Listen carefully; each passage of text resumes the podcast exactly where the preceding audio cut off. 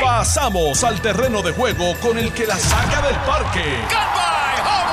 Le estás dando play al podcast de Noti 1630. Pelota dura con Ferdinand Pérez. El mismo, inviértalo o guárdelo o haga algo que realmente le pueda venir bien a su familia.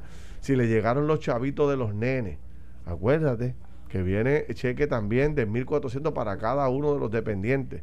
Si es posible, abre una cuentita de ahorro a cada uno de sus hijos y déjele esos 1.400 pesitos allí, a menos que no haga falta una computadora. O si va a comprar cosas, Carlos, un amigo me decía. Mira, me, dice, me dicen que alguien que está haciendo su agosto son los cirujanos. Me acaban de escribir ahora. ¿Por qué? Dicen que haciendo su- la gente haciendo sus arreglitos, su, no, no, está- su, su- limando sus imperfecciones. Me niego a Mira, pensar. Raymond eso. Totti que se va a afeitar ahora la cabeza. Está- saludo a Raymond. Y, y va.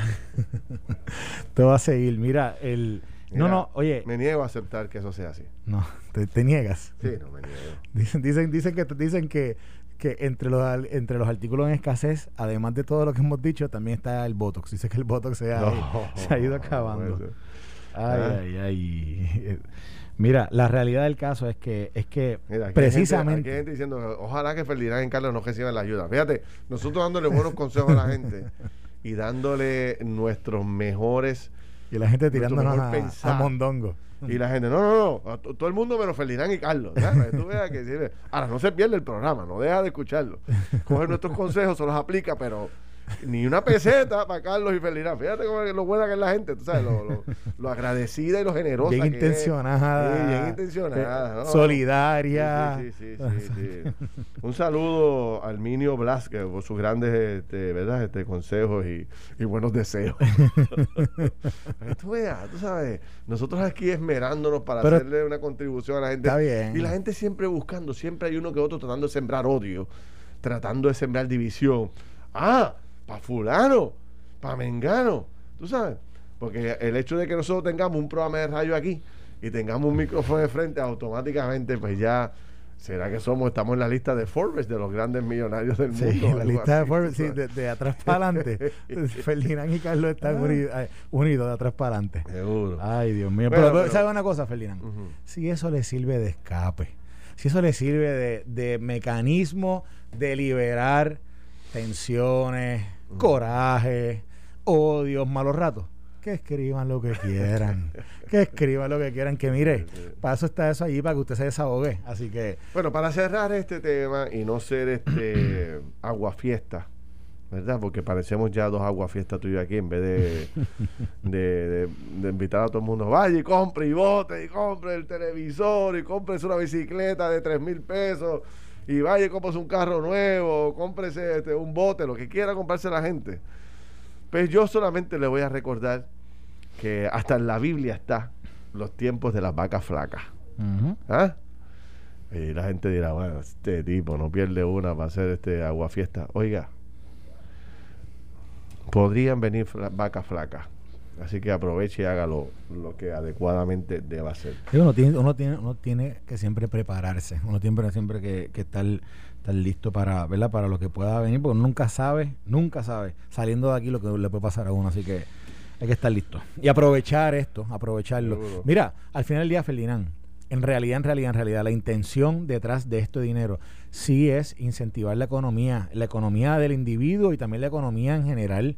Y sí también se, se sabe que la gente con el dinero en el bolsillo, oye, lo van a, lo van a poner eh, a correr en la, econo- en, en la parte esta de, de- de lo que dijimos, desde, el- Ujú. desde todo lo que es eh, ti- eh, venta al detal, eh, etcétera. Y esa es la intención. Ahora, usted, ¿verdad?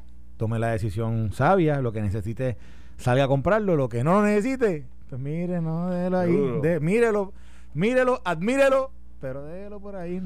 Mira, cuando regresemos de la pausa vamos a iniciar una conversación extensa sobre el tema de todo lo que está pasando con el COVID-19 y venimos con nada más y nada menos que el presidente de la Asociación de Infectólogos en Puerto Rico, el doctor Lemuel Martínez. Interesantísima conversación, no se la pierda nadie. Venimos rápido. Estás escuchando el podcast de Pelota Dura, en Noti1 con Ferdinand Pérez. Bueno, mis amigos, regresamos aquí a Jugando Pelota Dura. Estamos por Noti1 630. Gracias por todos los comentarios en las redes sociales. Se puede conectar con nosotros inmediatamente para que pueda participar de esta discusión. ¿Dónde se conectan? Se conectan en la página de Jugando Pelota Dura de Facebook y en la página también de Noti1. De Noti1. Bueno, tal y como prometimos, está con nosotros en línea telefónica el doctor Lemuel Martínez, que es el presidente de la Asociación de Infectólogos en Puerto Rico. Doctor, un abrazo, ¿cómo está usted? Todo bien, gracias a Dios. Qué bueno. Bueno, sé que no le hemos dejado trabajar en estos dos días porque obviamente todo el mundo quiere de alguna forma u otra conversar con usted, pero ayer cuando hablábamos en televisión y discutíamos estas recomendaciones que ustedes hicieron, creo que el país las ha tomado como si fuera, usando un término tipo Yolanda Berjarcelay, como si fuera una hoja de ruta o sea, la gente por primera vez recibió unas instrucciones específicas de qué hacer y qué no hacer. Y, veo un agradecimiento profundo de toda la población en ese sentido porque usted sabe cómo es la gente y el país necesita dirección y ante la ausencia de algunos líderes sobre este tema, pues ustedes han ocupado un espacio muy particular.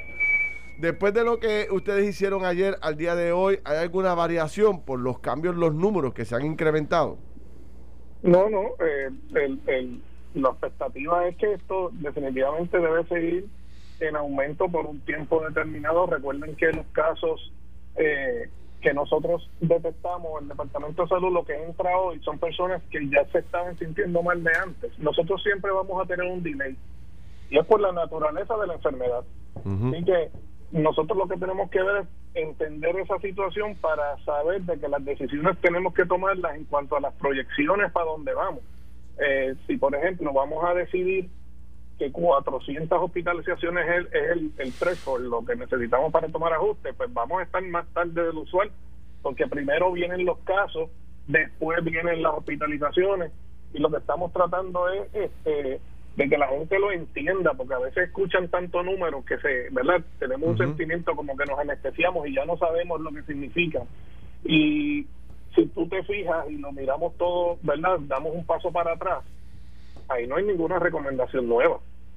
Ahí nosotros lo que estamos es volviendo a, a jamaquearle la.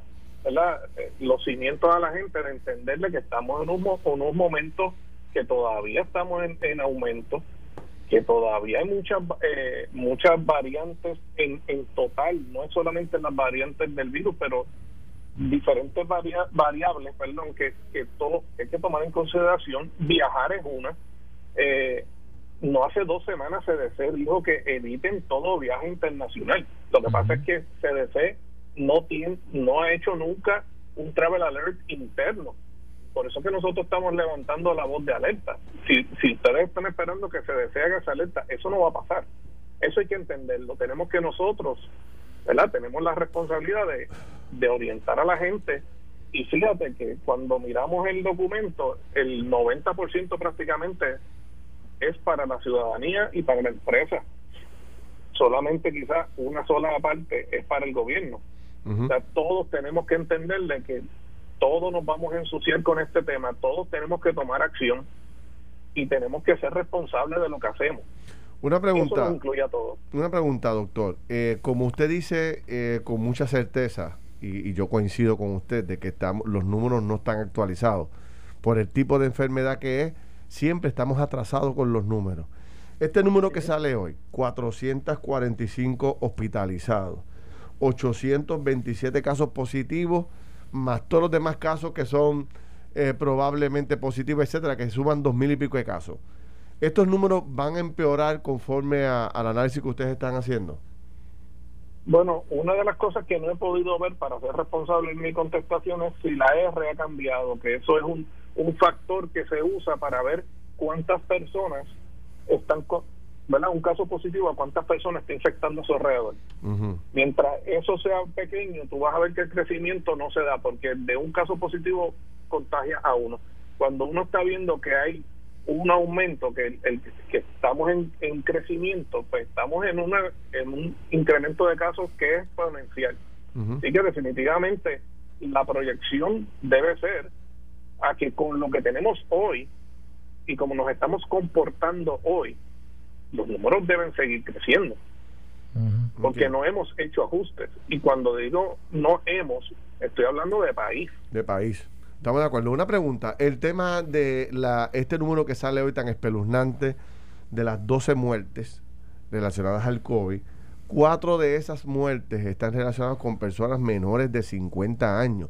Eso no lo habíamos visto antes.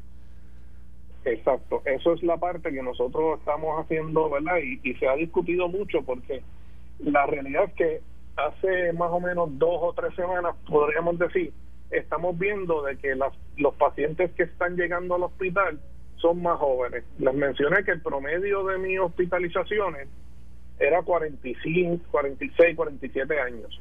O sea que sí tenemos personas mayores, pero hay un grupo de personas jóvenes que está moviendo eh, eh, esa línea a que estamos teniendo hospitalizaciones de personas más jóvenes. Oye, nosotros estamos bregando con esto hace un año y el COVID lleva un año con nosotros. Estas personas no eran la mayoría de lo que nosotros veíamos en el hospital. Por eso estamos levantando la voz de alerta. Los números están ahí, pero a veces a veces no damos ese paso para atrás para analizarlo. Están llegando personas más jóvenes están llegando más enfermos. Eh, ¿Qué te dice a ti eso? El virus se está adaptando a nosotros.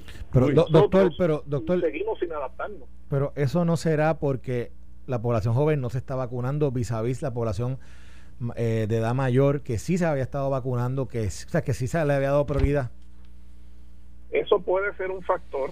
Sin duda, todas las vacunas van a, ¿verdad? Si tú escoges un target, un grupo que vas a vacunar, eso va a crear presión pero si uno mira lo que estaba pasando en el pasado cuando nadie tenía vacunas, pues había un grupo de personas jóvenes que nosotros sí veíamos hospitalizados, pero su outcome, como ellos mane como su cuerpo manejaba la infección, era mejor. Pues no es necesariamente que las personas están, eh, ¿verdad? Eh, tú tienes que tomarlo como la masa. La masa no puede estar peor en salud debe ser que el virus se está adaptando y eso es lo que tú estás escuchando hace tiempo de que hubo una variante en Reino Unido, que hay una variante en Sudáfrica, que estamos viendo un aumento. Todas esas alertas, tú las, las llevamos escuchando tiempo y ahora estamos viendo que hay una, un comportamiento diferente en los pacientes que estamos viendo. Pues mira, nosotros tenemos que ser responsables y decirlo y levantar la voz de alerta. Yo no puedo esperar a que esto siga cuando yo lo veo yo me hago responsable de mis acciones y de lo que nosotros hacemos y, y ese es nuestro llamado. Ahora, doctor, este, por ejemplo, yo comentaba esta mañana, yendo, yendo un poco más a, soluciones, ¿verdad? Porque ustedes ya establecieron una ruta de las cosas que como ciudadanos, como puertorriqueños debemos hacer, no viajar, no recibir este invitados de los Estados Unidos, evitar todo tipo de fiestas, evitar todo tipo de participación en actividades donde hay mucha gente presente, etcétera, etcétera. Que como usted decía, no son cosas nuevas, eso nos estaban diciendo hace mucho tiempo, ¿no? Pero, pero yendo a otras alternativas. Yo esta mañana me, me paso viendo televisión de, de, lo que está pasando en otros lugares, noticias de otros lugares del mundo. Y leía un poco lo que está pasando y veía lo que está pasando en Colombia. Colombia, eh, que tuvo un pic bien grande, bajó y ahora tiene otro pic bien grande de casos positivos. Decía lo siguiente, los médicos están súper agotados, están muertos. No sé si hay alguna comparativa con Puerto Rico, aquí no hemos parado tampoco. ¿Cómo está el equipo médico de Puerto Rico? Entiéndase todos los que tienen que atender eh, personal con COVID, enfermeras, técnicos, respiratorios, etcétera, etcétera. ¿Qué, ¿Qué información tiene usted sobre ese particular? ¿Cómo está el equipo médico? ¿Está agotado o todavía hay espacio para seguir trabajando fuerte?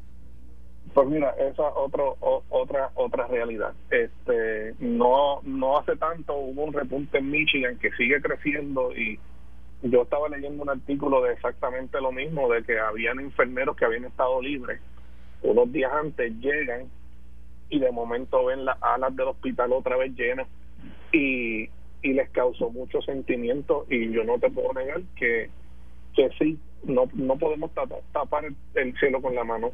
hay un, estamos agotados eh, y no necesariamente físicamente.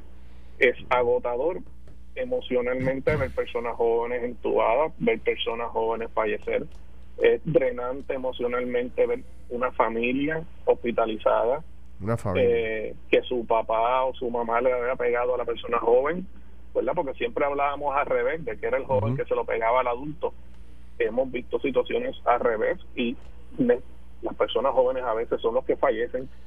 Es bien drenante y esa parte es difícil de hablar y es difícil de que la gente lo entienda porque todo lo queremos ver con números, eh, que si eh, que si cuánta capacidad de restaurantes, eh, que si cuánta gente puede entrar a un centro comercial y la realidad es que si vamos a ver a quién le afecta directamente que no tiene manera o escapatoria de, de enfrentar los casos, la subida de casos, somos los que nos tenemos que seguir metiendo todos los días a esos cuartos que eh, verdad que sí es nuestra vocación pero pensar que no nos afecta hay un agotamiento, no, eso no salen los números, como usted dice, no salen las estadísticas. Salen otras estadísticas. Exacto, pero hay un agotamiento físico, mental y emocional de los médicos y de, y de toda la estructura, porque pensamos en médicos nada más, pero aquí están las enfermeras, los, terapistas físicos, por todo el mundo. la aclaración.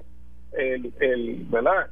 La realidad es que ayer mismo, pues, tuve una conversación casualmente con una, con alguien de, de mi trabajo y este, ¿verdad? en un desahogo porque es bien fuerte. Eh, y pues a veces yo escucho esos comentarios, para eso estudian, para eso, a eso se dedican. Este, eh, a veces dicen, ah, los médicos quieren cerrar el país porque no les afecta a ellos. Eh, ellos siguen trabajando. Yo digo, caramba, si yo cojo ese discurso y lo pongo al revés, vamos a dejar toda la economía abierta y cerramos los hospitales. ¿Qué pasaría? ¿Verdad? Porque eh, eh, eh, nos hemos estamos en un pensamiento individualista y si no lo atacamos como colectivo vamos a seguir en esto y lo vamos a seguir perpetuando. Siguiendo el tema de, Colombia trayéndolo como modelo no solamente el planteamiento del agotamiento de los médicos sino ellos tienen un problema mayor de ocupación en, en los hospitales. Por ejemplo la noticia decía que habían cuatro o cinco ambulancias fuera de las salas de emergencia con personal con, personas con COVID y no podían hacer nada porque no hay cupo dentro de los hoteles. Dios nos coja confesado y nunca nos pase una cosa como esa.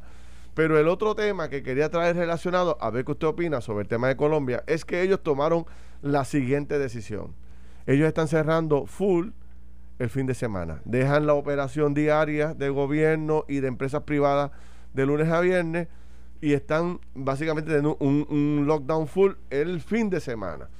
Yo no creo que tengamos que llegar a un lockdown full, pero sí podemos cerrar un montón y evitar un montón de actividades el fin de semana. ¿Usted, usted concurre?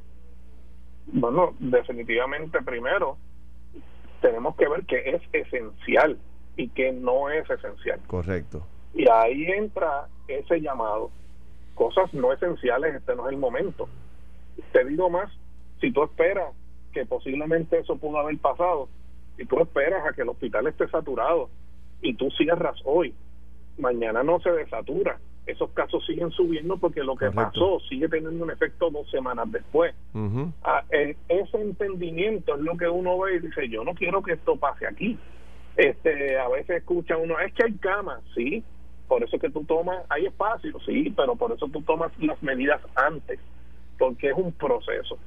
Y en ese proceso, pues si esperas a muy tarde, créeme que si está saturado, eh, eso no va a detenerse en las próximas dos semanas. Segundo, esto da en parchos. Recuerde que uno ve los números, hay 10.000 camas en Puerto Rico. No, no hay 10.000 camas en Puerto Rico, tienes que quitarle las camas de psiquiatría. Eso no, ¿verdad? no está diseñado para atender pacientes eh, ¿verdad? con estas enfermedades. Tienes que quitar la parte pediátrica, que obviamente tampoco carga la, la parte grande tienes que concentrarte en la parte de adultos y sabiendo que la parte de adultos usualmente tiene una capacidad en Puerto Rico de 90 a 95%. Sí. O sea, nosotros no andamos con hospitales vacíos. Nuestra, nuestro diario vivir es que los hospitales corren bastante llenos. Nuestro gap para acomodar estos pacientes es un gap pequeño. ¿Ves? Esos, todos esos análisis, cuando se llevan a números, hay que digerirlos, disectarlos para entender de que nosotros no tenemos un sistema de salud. Si, por ejemplo, en Ponce hay 200 camas, por ponerte un número, son 500. Mira, si de momento ellos tienen 100 hospitalizaciones, eso es un caos. Correcto. doctor. Aunque parezca el número de Puerto Rico completo relativamente vacío, si hay un área que está peculiarmente afectada, eso eso crea un caos en esos lugares. Y eso es lo que uno ve, parchos aquí, eh, parchos allá por, por concentración de casos. No podemos ver el número completo como si nosotros tuviéramos un sistema de salud donde yo digo, pues déjame sacar 50 COVID de Ponce y los voy a meter en Mayagüez. Eso no es real. Y eso, en ese entendimiento que hay que entenderle que los números sí nos van a mentir. Hay que analizarlos y disectarlos por área. Mire, doctor, hace, hace cinco días el Departamento de Salud recomendó cerrar las escuelas de Puerto Rico. Y, y las preguntas de, de que, ¿verdad? que le siguieron a esa decisión fueron eh, pero hay, hay casos de COVID, ha habido un brote en las escuelas, hay, eh, hay algún peligro de, brote en ellas, se ha mencionado algo, ¿verdad? Algo, algo que haya, que haya salido mal donde, donde ¿verdad? los niños se han infectado, etcétera. Y la respuesta fue que no. La, respuesta, la respuesta fue que, fue una medida preventiva, que fue, como decía ayer eh, en la FDA y la CDC con el tema de la vacuna de Johnson Johnson, abundancia de precaución. Entonces, Entonces, eh, más sin embargo, yo veo el informe, un informe hoy que comparte la epidemióloga Fabiola Cruz, que yo creo que sigue un, informe que también, el informe que estábamos discutiendo de que ha sido publicado, y, y habla sobre los puntos de contagio o donde, donde mayor contagio se dan, y no menciona las escuelas. Entonces, y esos puntos están todos abiertos, la gente sigue yendo, hay hay, no, no, hay, no hay nada ¿verdad? que, que, haya hecho restricto el acceso a estos. Es consistente una decisión como esa, sabiendo el impacto que tiene posiblemente, y lo estamos hablando ahorita de, los impactos emocionales que tienen todos estos procesos, también los niños, el impacto emocional que puede tener un niño haber regresado a clases hace un mes y de momento a ese mismo niño decirle, no puedes regresar al salón de clase y el niño decir, pero yo estaba siguiendo las reglas que me enseñaron, yo me estaba poniendo la máscara que me, que me pidieron, yo estaba, yo no estaba yendo al recreo, yo no estaba comiendo con mis compañeritos, yo no estaba yendo ¿Y por qué, por qué cierran? Ah, no, es porque abundancia, precaución. O sea, estamos tomando una decisión correcta con lo de las escuelas vis a vis con lo que está pasando en otras áreas donde sí se está puntualizando y se está identificando como áreas de contagio. Sí, la contestación de mi opinión es sí, y te explico eh, las escuelas se abrieron.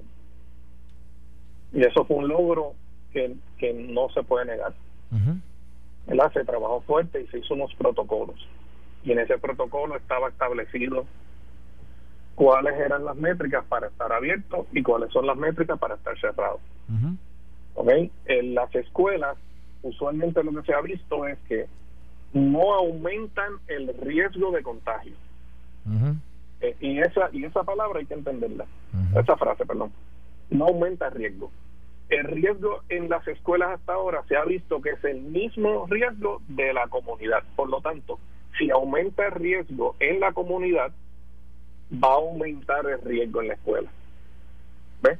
Y esa persona, ¿verdad? Vemos que el niño quizás tiene un mejor outcome, que es la parte, ¿verdad?, del el, el análisis lineal, pero se nos olvida que ese niño no vive solo ese niño vive con personas adultas, personas que lo cuidan sus papás. Así que simplemente verlo como que el niño tiene menos riesgo no es suficiente. ¿Ves? Por eso es que cuando se logra crear este protocolo, que, que lo que hemos probado es que, sin duda, hemos podido crear un ambiente bastante seguro. Sí. ¿Verdad? Cuando creamos eso, no hemos visto un aumento, o sea que es un logro. Sí pero yo seguí con las escuelas abiertas cuando yo hice un protocolo que dice que cuando aumenta la comunidad la debo cerrar si no la sigo y tenemos una tragedia familiar pues tenemos que saber de que ya lo habíamos previsto y no lo hicimos ok por lo tanto se hizo la advertencia perdóname y se hizo la advertencia de que en esa métrica no deberíamos flexibilizar otros sectores porque nuestra meta es mantener las escuelas abiertas. Ok. Entonces, si, si salud tiene esa, esa determinación, esa es la que, y se está siguiendo el protocolo, pues salud está haciendo lo correcto, pero salud no tiene la capacidad o no es su, ¿verdad? No está en su poder tomar las otras medidas que, que trajo a colación. ¿Por qué hicieron esto y no hicieron lo otro? Bueno, porque salud tomó jurisdicción de lo que tiene jurisdicción. Las otras personas o los otros sectores que tienen otras jurisdicciones, pues tienen que tomar sus medidas también. mire, mire cómo yo lo veo, doctor. Eh, usted acaba de decir que fue un logro abrir las escuelas. Fue exitoso. Usted dice se estableció un protocolo, se siguió, se siguieron las, las, las medidas y, y, fue exitoso ese, ese proceso, no tan solo de apertura, sino ¿verdad? De, de cómo fue evolucionando gradualmente, eh, eh, cómo las clases se estaban dando, etcétera. Si fue exitoso, ¿por qué no lo implementamos en donde no está siendo exitoso? ¿Por qué no utilizamos eso? Que, que mire, es que a mí, a mí, yo soy padre de, una niña y, y, una niña que va a escuela y yo veo los padres alrededor de toda la isla, todo lo que han, todo lo que ha ido pasando, ¿verdad? Con, padres y niños con todo este cierre. Yo veo unos niños que comienzan a ir a, escuela nuevamente, que hay, esto es, esto es un cambio emocional drástico, ¿verdad? personal de las, de las emociones, social, etcétera. Y lo están haciendo bien porque no ha habido un brote en escuelas que, que sepamos, y, lo mencionamos ahorita, pero ¿verdad? no ha habido ningún brote, correcto. Bueno, es prevención. Sí, no, yo sé, pero, pero, hasta ahora, pero el doctor está diciendo que, fuimos exitosos. ¿Por qué no, emular eso en, otro, en otra área? Eso, eso es parte de lo que nosotros hemos estado llamando hace tiempo al orden. Por ejemplo, siempre hemos dicho, pues mira, cuando otras jurisdicciones tenían los restaurantes cerrados con sus salones, solamente permitían carry nosotros todavía teníamos ese sector que podían abrir los salones. Tú debes, todo el mundo de verdad puede dar fe de que eso se ha seguido y que el 25, el 30% se sigue al pie de la letra. Podemos de verdad decir que la gente ha evitado reuniones. Doctor, doctor, me traiciona, me, me traiciona el tiempo, pero le quería preguntar por último, ¿usted está participando eh, en la toma de decisiones que en este círculo, ¿verdad? Pequeño que está tomando las decisiones eh, en el gobierno. ¿Usted está participando? ¿Lo consultan? No, yo participo de la coalición científica. Sí, y están convocando a la coalición a, menudo, o sea, con frecuencia. Ayer mismo estábamos reunidos, sí. Ah, qué bueno, pues me alegro.